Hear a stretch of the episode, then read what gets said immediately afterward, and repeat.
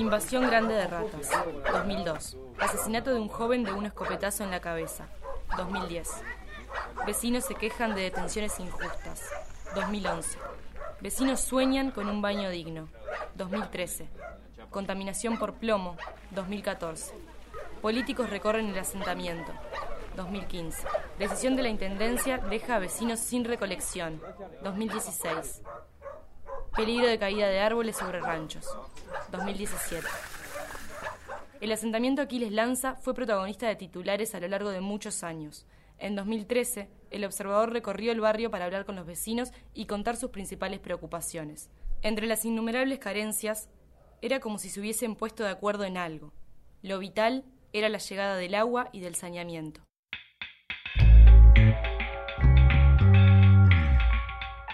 Bienvenidos a un nuevo podcast de El Observador.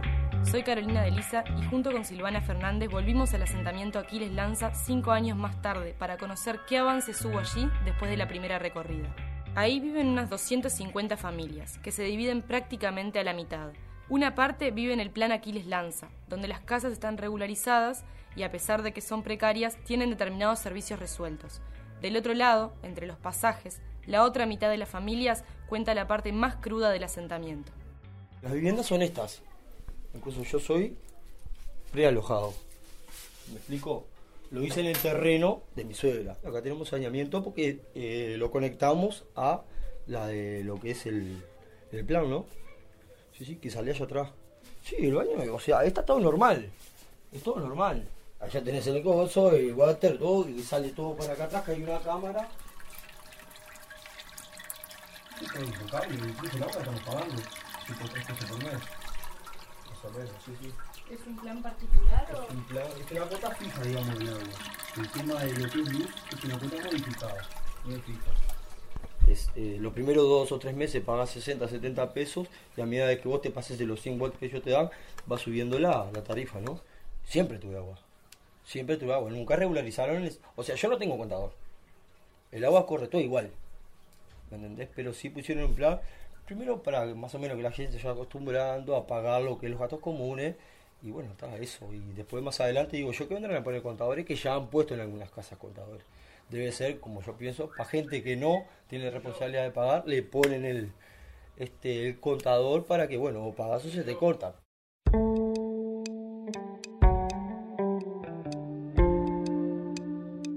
El que habla es Fabián, que vive en Aquiles Lanza desde hace más de 20 años. En el último tiempo se convirtió en el vecino referente para quienes entran en el asentamiento y además es el vocero que da a conocer sus principales reclamos. Vive a unos 200 metros de Iguá, una de las calles de Malvin Norte que da entrada al asentamiento. De ese lado, las casas tienen saneamiento y agua potable por cañería. Pese a eso, hay un problema del que no pueden escapar. Y esto acá, claro, yo, eh, como es la última casa de lo que digamos el pasaje, yo acá muchas veces yo tuve que hacer ese murito ahí porque se me inunda todo. Por el hecho de que, claro, el, desagüe, ¿me entendés? Está mal hecho, es, con, con este, con pedregullo, claro, el pedregullo tapa y barre. Esta canaleta, por ejemplo, a mí no se me ve. El día anterior a la lluvia yo la destapé. Sigue todo igual. Cada vez que se me inunda yo saco agua.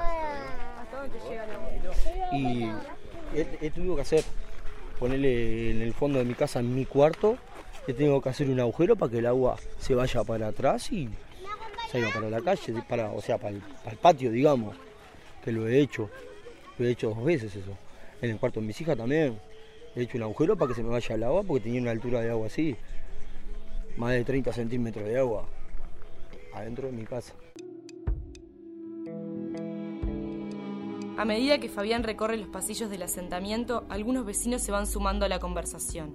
Así aparecieron Nelly y Sandra, dos hermanas que viven ahí desde hace más de 30 años. Son las que, con el tiempo, sus condiciones fueron mejorando. Ellas también son de las que viven en casas donde el saneamiento llega y por eso su visión de cómo cambió el barrio es más alentadora. Yo vivía en un rancho, ahora tengo por lo menos una casa material. Tengo luz, tengo agua, antes no tenía baño. Ahora tengo baño, tengo saneamiento. Antes tenía que, me, hacía un ranchito de chapa, una lata y tiraba para el campo.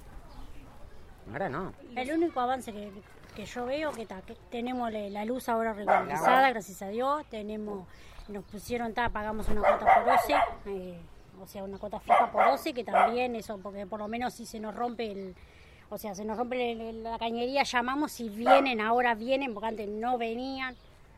Y, y hay muchas cosas que, cambiaron pilas, sí, pero hay que seguir trabajando. ¿eh?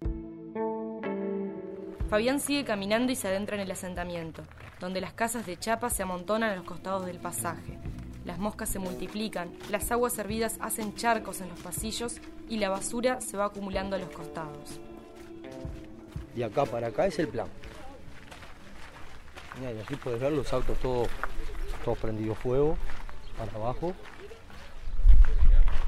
Este saqueo lo hizo la gente. Ah, no. Esto es un saneamiento. Lo único que hicieron ellos, la canaleta esa, que le pusieron unos, caños y la gente tuvo que estar por poner cosas más acá, porque. Y esto en, el verano, las criaturas, infecciones, olores. Que claro, esta es la partera que la más, más afectada está en cuanto a lluvia, dice las criaturas de la escuela, porque son todos pasajes que barro, que olores, que. Es como que si tuviese. Vas a la escuela, estás caminando por un chiquero, digamos. Por todas las palabras estás caminando por un chiquero.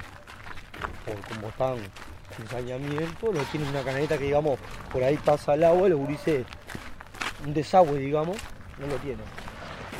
No lo tienen. Y esto acá, ¿te parece que puede correr agua por ahí cuando vea cómo está ahí? Si vos haces algo, por ejemplo, como esto, que pusieron un caño afuera que no sirvió de mucho. Mira, está todo tapado.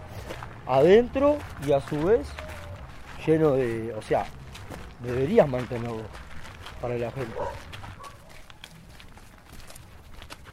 Esto abajo hicieron los vecinos un caño chico, grande, y ahí tienen los desagües que salen de las casas. Bueno, que es tanto como materia, como cosas de cocina, o sea, todos los desechos de la casa, digamos. Por más que me lleve a este lindo, claro, es el desagüe, o sea, corre lo que las cosas de la casa, ¿verdad? De cada casa corre, que se une todo a esto, que no es ni zanja, porque vos ves que no hay ni zanjeo ni nada para la gente. Esto en ningún momento del año lo vas a ver seco.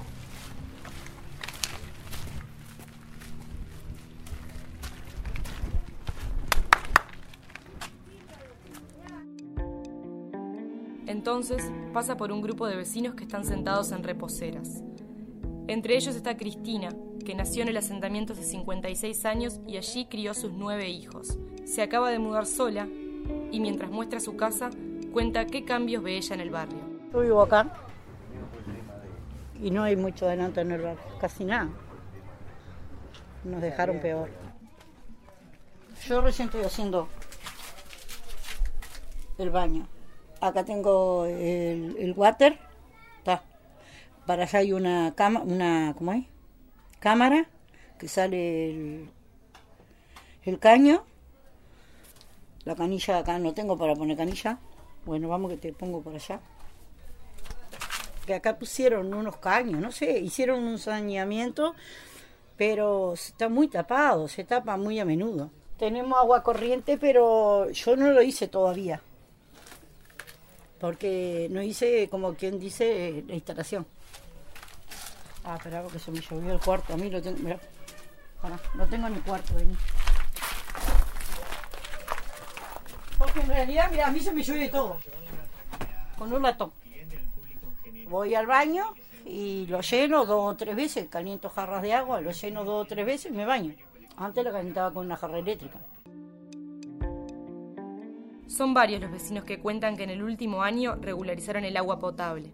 Antes, muchos tenían que llevar el agua hasta su rancho desde alguna canilla lejana, y por eso el agua por cañería parece un lujo recién adquirido. Pero es solo un paso. El terreno sigue siendo inundable, y aunque quieran una mejor higiene, cuando llueve los desechos se vuelven a desparramar. Y eso explica el otro problema del asentamiento, las enfermedades. Estoy haciendo un estudio, mirá. ¿Ves que se me salen los huesos? Mira acá. ¿Viste? Mirá. Y me hizo un estudio y me dijo que yo no podía estar acá. Que, pero ¿dónde voy a ir? No tengo dónde ir. A unos metros de la casa de Cristina, del lado de atrás, otros niños sufren las consecuencias de vivir en lo que antes era un basural. Mirta es la abuela de más de 25 niños del asentamiento, y mientras algunos de ellos corretean por los pasillos, ella cuenta sobre cómo los afecta.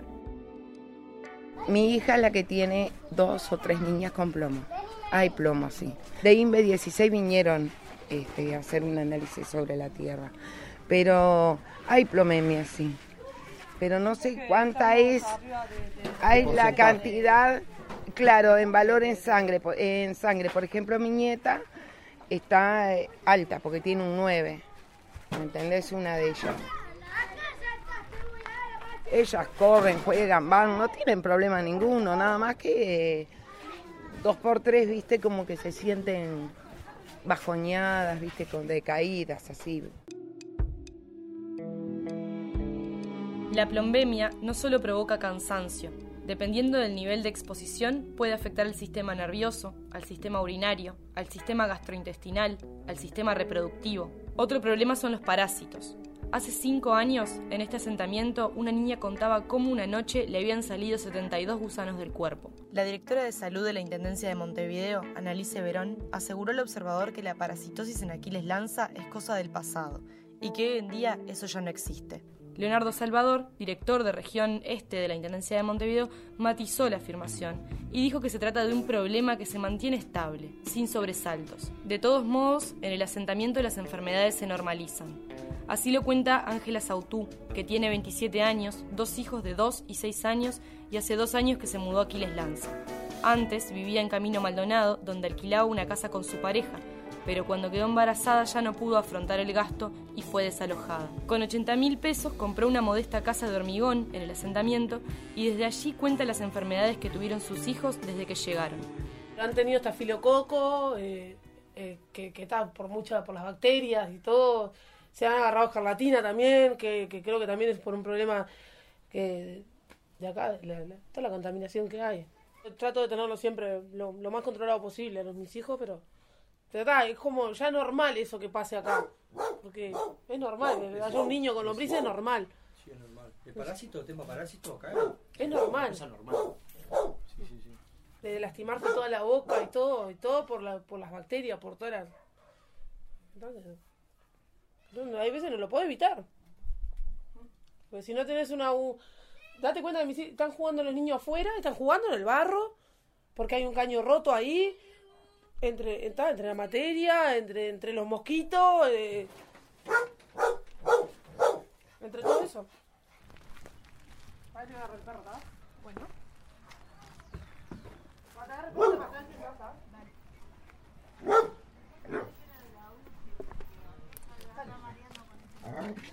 No me va a hacer nada. No, dale, dale, entra, entra. Que lo tengo agarrado.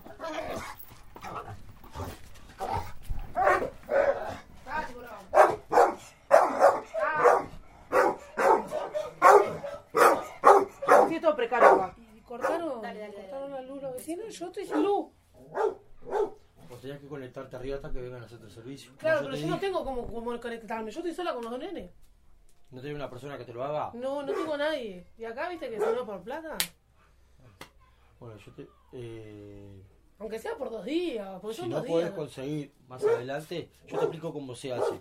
Conectás uno en un grueso y otro en el fino. Que el fino es el neutro. Porque si conecta los dos grueso, baja 400 y te vas a explotar la casa. Lo poco que tenés.